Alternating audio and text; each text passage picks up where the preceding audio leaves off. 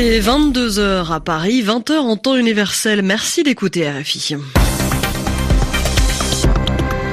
Andréane Mélard. Bonjour et bienvenue dans votre journal en français facile. Avec moi, pour vous le présenter ce soir, Sylvie Berruet. Bonsoir Sylvie. Bonsoir Andréane, bonsoir à tous. Dans l'actualité de ce samedi, la fin du G20 d'Osaka au Japon. Peu d'annonces pendant ce sommet, mis à part une trêve, c'est-à-dire une pause dans l'escalade des tensions commerciales entre la Chine et les États-Unis. Donald Trump, lui, a rejoint Séoul pour une visite de deux jours en Corée du Sud. Il a envoyé une invitation au président nord-coréen pour le rencontrer à la frontière. Le Sea-Watch a accosté, c'est-à-dire qu'il est arrivé au port de Lampedusa sur la côte italienne. Les 40 migrants à bord ont donc euh, pu descendre sur la terre ferme après 17 jours sur la Méditerranée. Et puis la Cannes, Bénin, Guinée-Bissau, le coup d'envoi vient d'être sifflé. Le journal. Le journal en français facile. En français facile. La fin du sommet du G20, aujourd'hui à Osaka au Japon. Comme à chaque fois, les pays membres ont signé une déclaration finale. Une déclaration qui résume ce qu'il s'est dit, les accords et les engagements pris pendant ce G20. Comme les sommets précédents, tous les pays membres, sauf les États-Unis, ont signé cette déclaration. Ce rendez-vous d'Osaka s'annonçait par particulièrement compliqué. Les sujets de tension sont nombreux en ce moment sur euh, la scène internationale. Finalement, tout s'est plutôt bien passé. À noter tout de même peu d'avancées dans le dossier du climat ou les tensions commerciales. À ce propos, les États-Unis et la Chine ont décrété une trêve, mais sans beaucoup de précision. Se pose du coup la question de l'intérêt d'un tel événement, Mounia Daoudi. Réactivé pendant la crise financière de 2008 pour venir au chevet d'une économie mondiale au bord de la rupture, le G20 a-t-il fait son temps? Une chose est sûre, le sommet d'Osaka a été littéralement pris en otage par la rencontre entre l'Américain Donald Trump et le Chinois Xi Jinping en conflit ouvert depuis des mois sur les questions commerciales. Et comme l'année dernière à Buenos Aires, le principal événement du G20 a donc été un rendez-vous qui n'avait rien à voir avec le G20. Sans compter que la multiplication des rencontres bilatérales sur des sujets comme par exemple cette année la crise iranienne ou les tractations des Européens pour le renouvellement des principaux postes à Bruxelles a éclipsé les thèmes à l'agenda de la présidence japonaise.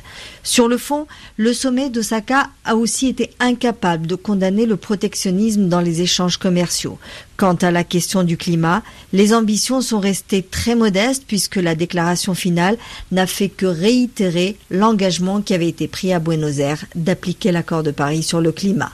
Mounia Daoudi, Osaka, Vous l'entendiez, Donald Trump et Xi Jinping ont décrété donc une trêve commerciale, ça veut dire une pause dans euh, les tensions euh, entre eux. Aujourd'hui, le président américain a salué une rencontre excellente avec le dirigeant chinois. Selon lui, les négociations vont reprendre, mais pas d'autres précisions n'ont été données pour le moment.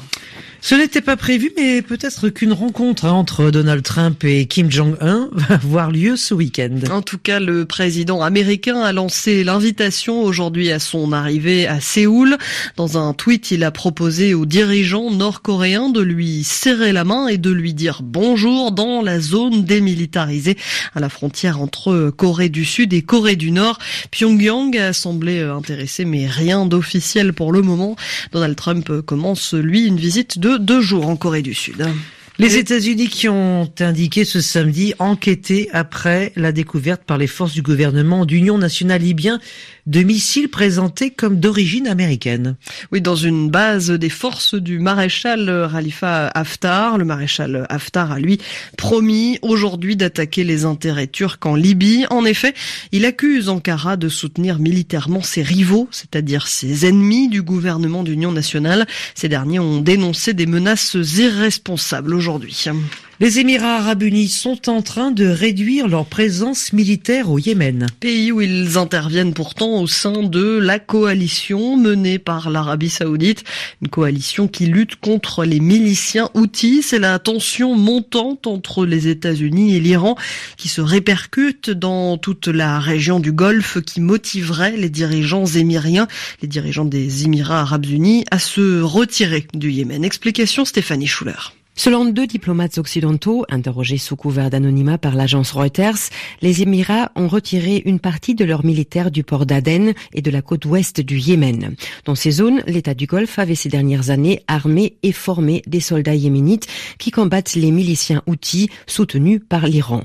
D'autres sources occidentales citées par Reuters se prononcent sur la raison de ce retrait partiel. Abu Dhabi veut pouvoir compter sur ses troupes pour défendre son propre territoire en cas d'escalade entre les États-Unis et l'Iran. La semaine dernière, le secrétaire d'État américain a effectué une tournée dans le Golfe pour former une coalition afin de protéger les axes de transport pétrolier dans le détroit d'Ormuz. Occasion pour Mike Pompeo de rappeler au prince héritier des Émirats arabes unis qu'il devait faire plus pour assurer la sécurité maritime. Cette pression américaine pourrait être un motif supplémentaire pour Abu Dhabi de faire revenir une partie de ses troupes. Le chiffre exact des militaires émiriens présents au Yémen n'est pas connu, ni celui des soldats concernés par ce redéploiement. Elle est allée jusqu'au bout. La capitaine du Sea-Watch, le navire de l'ONG allemand du même nom, a été arrêtée la nuit dernière après avoir forcé le passage jusqu'au port italien de Lampedusa. À bord du bateau, il y a 40 euh, migrants secourus il y a 17 jours au large de la Libye. Ce qu'elle a fait est un acte criminel selon le ministre italien de l'Intérieur, Matteo Salvini, un acte de guerre, ajoute-t-il. Il a également euh, promis la prison ferme pour la capitaine du bateau et la mise sous séquestre du Sea-Watch ainsi qu'une forte amende pour l'ONG. Malgré euh, ce risque et ces sanctions, Ruben Nudgebauer est le porte-parole du Sea-Watch et il se dit fier de l'action courageuse de la capitaine. C'était la dernière option qui restait encore à Carola Rackete afin de garantir la sécurité des personnes à bord. C'est une honte pour l'Europe que durant deux semaines, aucune solution n'ait pu être trouvée pour répartir 40 personnes sur plus de 500 millions d'Européens. C'est honteux que l'Union européenne n'arrive pas à trouver des solutions.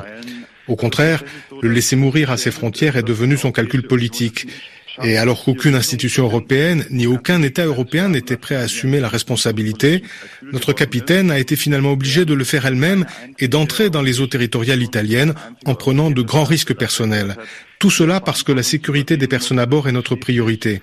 Aujourd'hui, on en est là.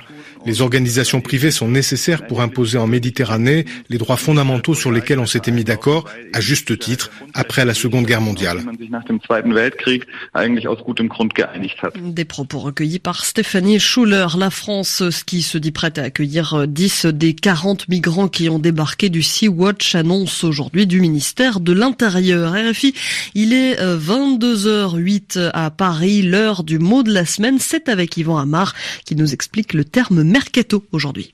Après les élections européennes, un mercato bien compliqué pour les postes clés dans l'Union européenne. C'est un titre de RFI qui montre bien le succès de ce mot mercato. Succès parce que c'est un mot qui déborde de son milieu d'origine, pour être utilisé dans un autre contexte, c'est-à-dire dans une autre situation. Et ça montre que le terme, il existe avec son sens figuré et qu'il est autonome, c'est-à-dire qu'il peut voyager. N'est pas uniquement attaché à un certain monde.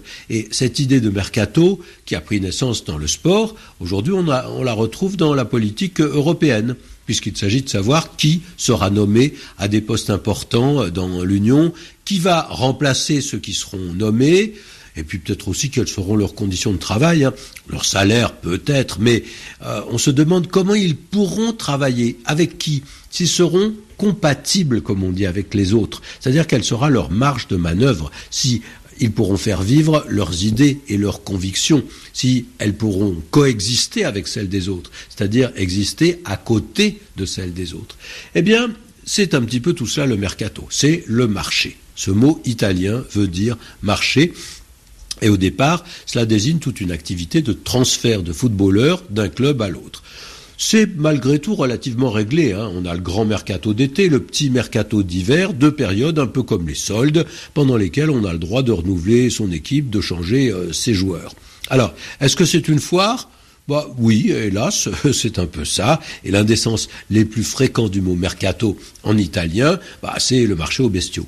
Euh, c'est-à-dire ceux qu'on tâte, qu'on évalue, qu'on soupèse, qu'on vend en fonction de leur évolution et de ce qu'ils pourront rapporter plus tard. C'est un vrai marché. Le mot de la semaine euh, présenté par Yvan Amar sur RFI, c'est ainsi que se termine ce journal en français facile. Merci à vous de l'avoir suivi. Merci à Sylvie Berruet. N'oubliez pas que vous pouvez le retrouver sur notre site rfi.fr. la bande